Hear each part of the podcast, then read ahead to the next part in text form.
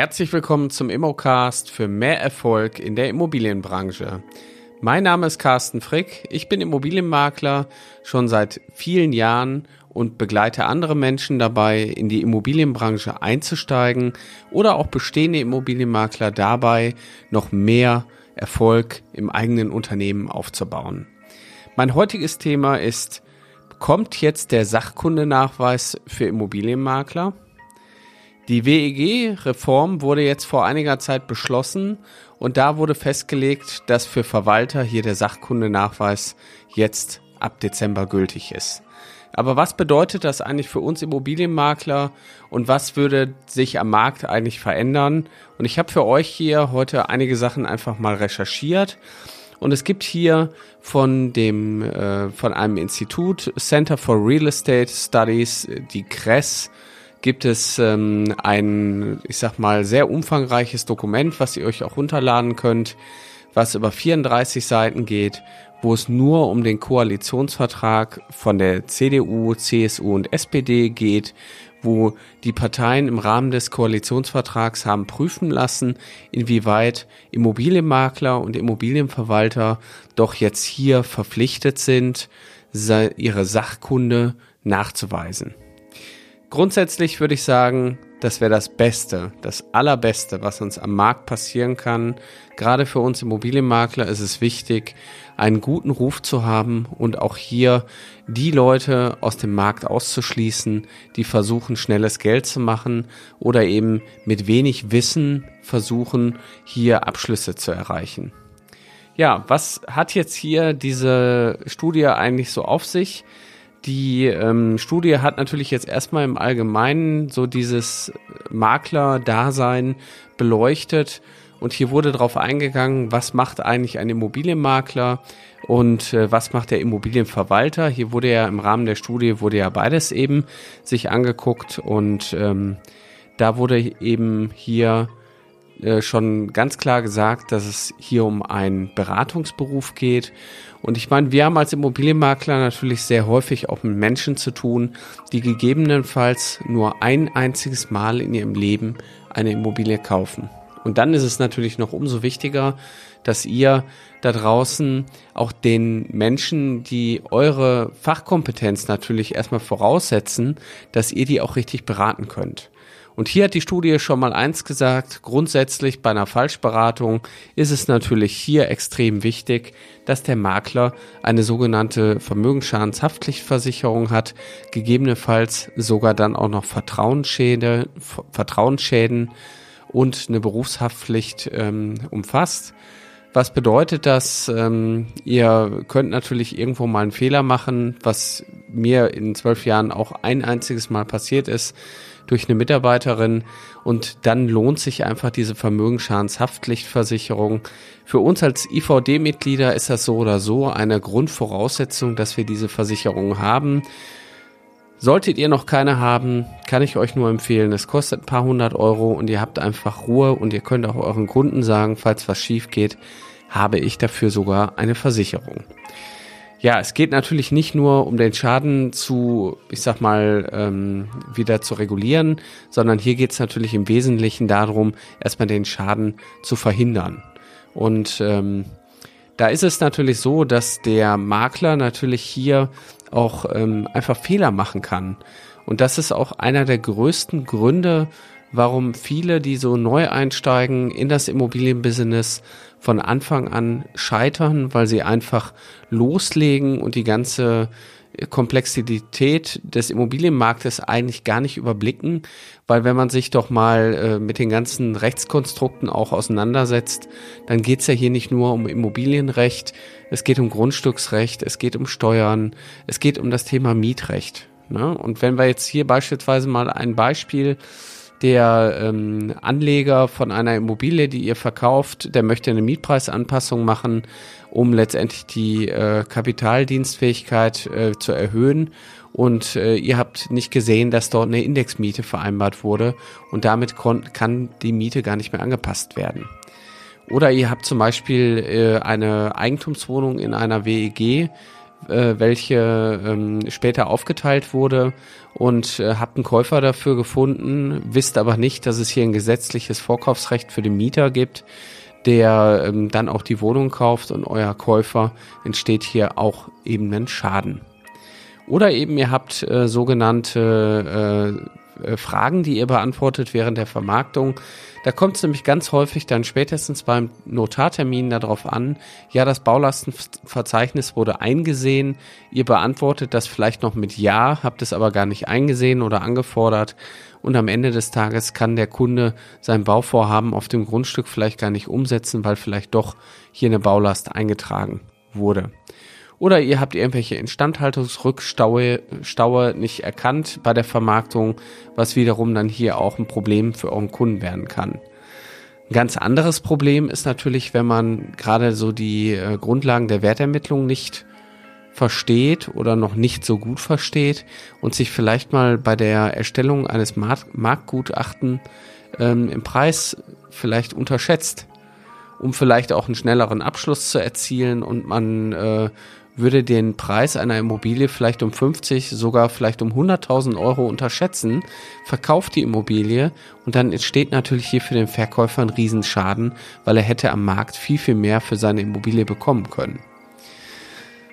So, das sind jetzt einfach nur ein paar Beispiele, die euch so ein bisschen zeigen sollen, okay, wo können wir als Immobilienmakler, wo entstehen eigentlich Fehler und ich muss auch sagen, das ist natürlich auch im Rahmen unserer Ausbildung immer wieder ein wichtiges Thema, dass wir diese Grundlagen alle bearbeiten, weil ohne ein fundiertes, gründliches Wissen kann man seinen Job hier nicht ordentlich machen. Und das Wissen muss man auch haben. Das braucht man zwar nicht immer tagtäglich, aber ihr seid als Immobilienmakler natürlich auch oder nicht verpflichtet, aber ihr solltet jedem Kunden einen Kaufvertrag erklären können. Und die meisten Fragen von euren Kunden, die kommen erstmal bei dem Makler an und nicht direkt bei dem Notar. Was bedeutet, wenn ihr hier auch nicht in der Lage seid, den Kaufvertrag ordentlich zu erklären, dann wäre das auch wieder schlecht für euren Kunden. Gegebenenfalls ist es manchmal auch gut, wenn man gewisse ähm, Konstellationen einfach kennt, die man im Kaufvertrag noch einbauen kann, die dann hier einfach helfen, äh, dieses ganze Thema gut umzusetzen. Ja, dementsprechend äh, soll natürlich hier in der Gewerbeordnung einiges ähm, grundlegend verändert werden. Das heißt, hier ist der Grundgedanke des Sachkundenachweises und das zeigt eigentlich diese Studie immer mehr. Und ähm, ich sag mal so, die Stellungnahme von der Studie zeigt dann zwei Positionen, die ZIA und den IVD. Also der IVD ist der Immobilienverband Deutschland, wo wir auch Mitglied sind. Aber hier wird ganz klar auch signalisiert, eine Fachkundeprüfung oder eine Sachkundeprüfung ist hier dringend erforderlich. Das heißt, äh, der Makler besetzt eine Vertrauensposition in der Immobilienwirtschaft und sollte damit auch äh, seinem Ruf hier äh, gerecht werden und diese Vertrauensposition halt auch erfüllen.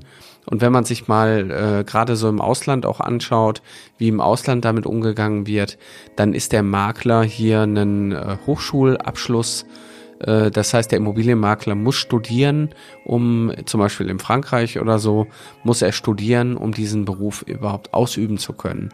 Und ähnlich ist es zum Beispiel auch in Österreich. Ich habe jetzt mit österreichischen Immobilienmaklern auch viel zu tun gehabt.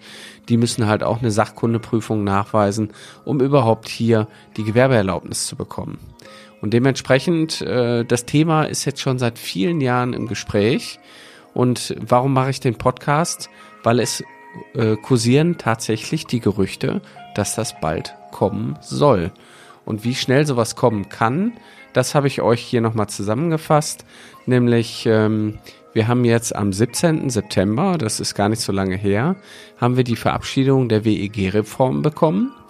Das heißt, ähm, zum 1. Dezember 2020 wird dann diese neue WEG-Reform umgesetzt und das bedeutet erstmal, dass der Verwalter, das war ja auch ein Teil dieses äh, großen, dieser großen äh, Studie hier, dass der Verwalter hier die ähm, Sachkundeprüfung auferlegt bekommt. Das heißt aber auch, der Verwalter kann zukünftig bei energetischen Sanierungen und Modernisierungsmaßnahmen vereinfacht auch eigene Entscheidungen treffen. Das heißt, bis äh, zu gewissen äh, Grenzen kann der Verwalter hier eigene Entscheidungen treffen, ohne die ähm, einheitlichen Beschlüsse oder generell Beschlüsse aus der Versammlung wieder zu bekommen, was aus meiner Sicht auch wirklich viel Sinn macht. Weiterhin wurde hier ein großes Thema geklärt, nämlich der Einbau von Elektroladestationen für Elektrofahrzeuge. Ähm, die dürfen jetzt auf eigene Kosten durchgeführt werden, auch ohne Genehmigung. Das war oftmals auch immer ein Streitpunkt, äh, was totaler Quatsch ist, weil jeder hat auch seinen Stromanschluss im Haus und kann den auch zu seinem Parkplatz äh, fachmännisch verlegen lassen, um dort sein Elektroauto aufladen zu lassen. Sicherlich hat das ähm, bei vielen Häusern auch nochmal mit der Infrastruktur zu tun, ob überhaupt die Kapazitäten da sind. Aber selbst da gibt es natürlich auch Möglichkeiten. So, aber dieser Sachkundenachweis, das ist der wesentliche Faktor, der auch in der WEG-Reform drinsteckt. Das heißt, von diesem, von dieser großen Studie wurden jetzt 50 Prozent in die Tat umgesetzt. Und äh, hier geht's jetzt ab dem 1. Dezember halt los. Das bedeutet, ähm, es gibt auch hier wieder eine Übergangsfrist von zwei Jahren. Das heißt, bis zum 1. Dezember 22 gilt diese Übergangsfrist und dann darf der Verwalter sich zertifizierter Verwalter nennen. So, das ist natürlich schon äh, ein wichtiges Thema gerade in der Verwaltung hier. Ähm, ich meine, wir haben so oder so die Fortbildungsverpflichtung. Da habe ich ja auch schon mal einen Podcast drüber gemacht. Das bedeutet, äh, dass man sich innerhalb von äh, drei Jahren 20 Stunden fortbilden muss und diese drei Jahre jetzt erstmalig ablaufen und somit ähm, dann die ersten Prüfungen auch anstehen könnten, ob man seiner Fortbildungsverpflichtung nachgekommen ist. Aber das, äh, was bedeutet jetzt die WEG-Reform? Die bedeutet, dass ich gar kein Verwalter mehr sein darf oder werden darf, wenn ich nicht vorweisen kann, dass ich diesen Sachkundenachweis habe.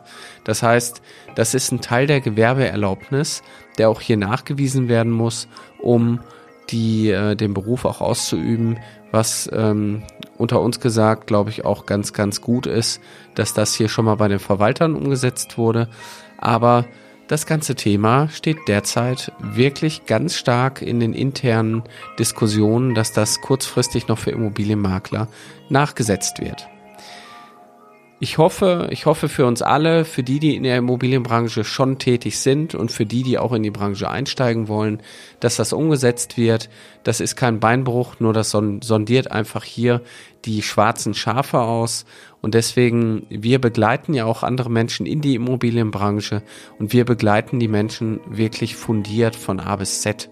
Das bedeutet, im Rahmen unserer Ausbildung, die wir anbieten, haben wir natürlich alles mit drin, was äh, technische Grundlagen angeht, Fachwissen angeht. Wir haben aber auch ganz viel Praxiswissen. Und das ist, glaube ich, auch der größte, das größte Manko da draußen, dass es wenig Ausbildung gibt, die äh, wirklich einem von wirklich Schritt für Schritt zeigen, wie kann ich jetzt eigentlich an neue Immobilien rankommen, wie kann ich neue Aufträge gewinnen, wie kann ich meine Marke, mein Image aufbauen als Immobilienmakler, wie werde ich der bekannteste Immobilienmakler in meiner Stadt. Also, wenn ihr mehr wissen wollt zu dem Thema und auch in die Immobilienbranche einsteigen wollt, dann funktioniert das ganz einfach. Ihr braucht nur auf die Webseite gehen, www.mein-makler.com slash Ausbildung.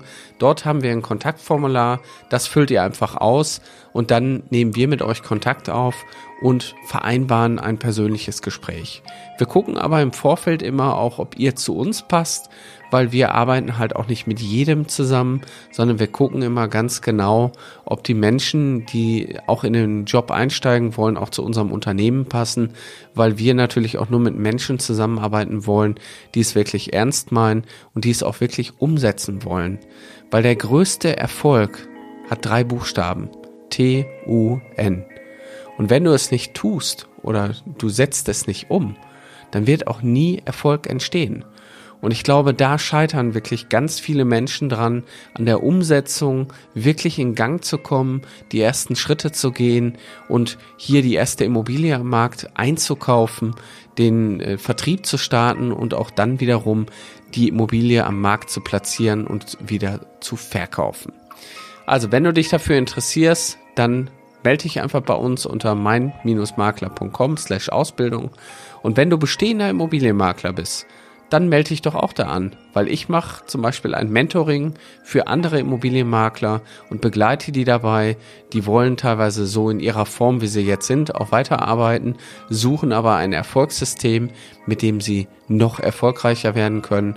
Und das können wir euch bieten. Wir haben alle Prozesse, wir haben alles hier zusammengefasst. Wir geben unser ganzes Wissen auf, äh, von zwölf Jahren hier weiter, um auch euch da draußen, die schon in der Branche angekommen sind, noch erfolgreicher zu machen.